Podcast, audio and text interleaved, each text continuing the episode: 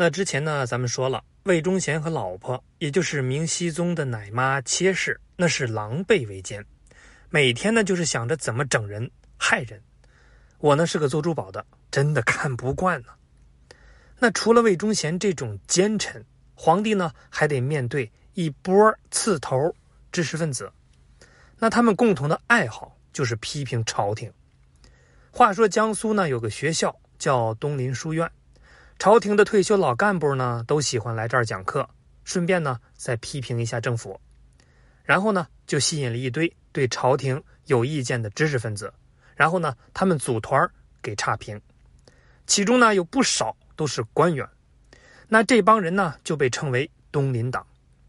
东林党这么刺儿，自然呢会得罪其他很多的官员，于是呢这帮人也集合起来找了一个靠山，那不是别人。就是魏忠贤大人，所以呢，别看魏忠贤是个太监，但他手下呢，居然也有一帮大臣做小弟。那这么一来，东林党就更加的鄙视他们了，直接呢称呼他们是阉党。在东林党的眼里，阉党呢就是一帮寄生虫，而阉党眼里呢，东林党就是一帮键盘侠。这就是明末如火如荼的党争。那魏忠贤毕竟是皇帝身边的红人，一手遮天，东林党人一个个都被排挤和迫害，最后呢，几乎都被赶出了朝廷。那魏忠贤对朝廷的无脑操作真的是令人发指。在边疆山海关那边有一个小城呢，叫宁远，这里呢是抵抗后金的最前线，有一个著名的将领，在其中一次后金入侵的时候，一炮干掉了努尔哈赤。那他就是大明最强的守门员袁崇焕，那这一仗呢就叫宁远大捷。要知道这是明朝第一次打赢后金呐，这么大的功劳，魏忠贤呢重赏了自己的党羽，而袁崇焕只得到了最低级的阳光普照奖。那换成是你，气不气？那作为当家人的朱由校，就在这种腐败不堪。乌烟瘴气的环境中，专心致志做了七年的木匠，自然是跟木头呢培养出了深厚的感情。他削木头呢，自然按照牛顿定律，木头也会削他。有次坐船呢，船翻了，朱由校就掉到了河里，然后呢受了惊吓，不久就挂了。大家就说离奇不离奇吧。所以说呢，大家要对植物客气点然后呢，大明就到了弟弟朱由检的手里，也就是明朝的末代皇帝崇祯。到这儿呢，明朝最苦的皇帝是终于上线了。不过呢，崇祯和他的哥哥不一样。首先呢，他读过书，算是一个知识分子；其次呢，他有志向，而且是厉行节俭、勤于政事，一心想要重振河山。再次呢，他也有魄力，因为他早就对魏忠贤不满了。所以呢，一上位就把这个祸害给灭了。先皇骤崩，归于五行。朕奉大行皇帝之遗命，入奉宗挑。内外文武群臣及耆老军民何辞劝进，至于再三。此句福祸，仅于今时，知告天地。即皇帝位，皇上，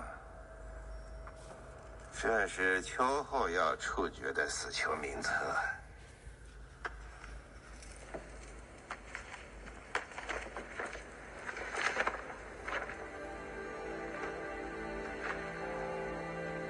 公公早些回去休息吧。下臣不累。去吧。以后这政务的事儿，由朕和内阁不劳烦公公操心了。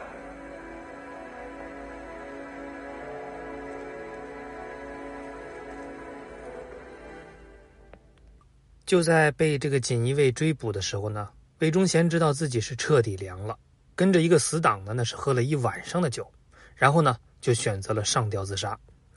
当然，那位老婆妾室呢，也被揪出来，活活的打死。哎呀，哎呀，哎，皇上，皇上，哎呀，你了，奴才的头发？哎呀，奴才宁愿头。哎呀，实在受不了这种。娘娘。但是呢，很遗憾，大明王朝呢，已经不是杀掉一个魏忠贤就能活命的，因为呢。他整个的都烂掉了。崇祯那是满腔的抱负，但他呢不是一个天才，治国和用人的能力都很平平，可以说是成事不足，败事还有余。比方说，他除掉了魏忠贤呢，但是一碰到战事吃紧，居然呢又继续重用别的太监去做监军。而且呢，还参与打仗。你说你让一个服务业的人员去参与战争，这不是扯淡吗？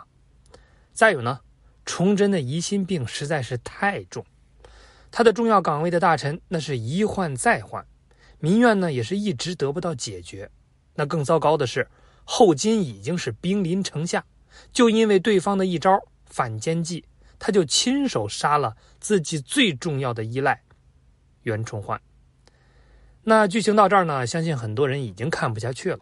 果然呢是烂尾剧，必定会有人跑出来强行的剧终。而这个人的来头呢，还真的是不小。他呢就是老天爷。明朝末年呢，那是气候反常，被称为小冰河期。崇祯一上位，旱灾、蝗灾、瘟疫那是轮番的上。大凡到这种程度呢，王朝的气数就是倒计时的问题了，因为农民。忍不了啊！中国这台历史大剧，农民永远是最辛苦、最默默无闻的幕后人员。平时呢，就是搬搬扛扛。不过呢，一旦他们上场，你就知道要变天了。陕西呢，有个农民叫王二，扯起大旗，奏响了大明王朝的片尾曲。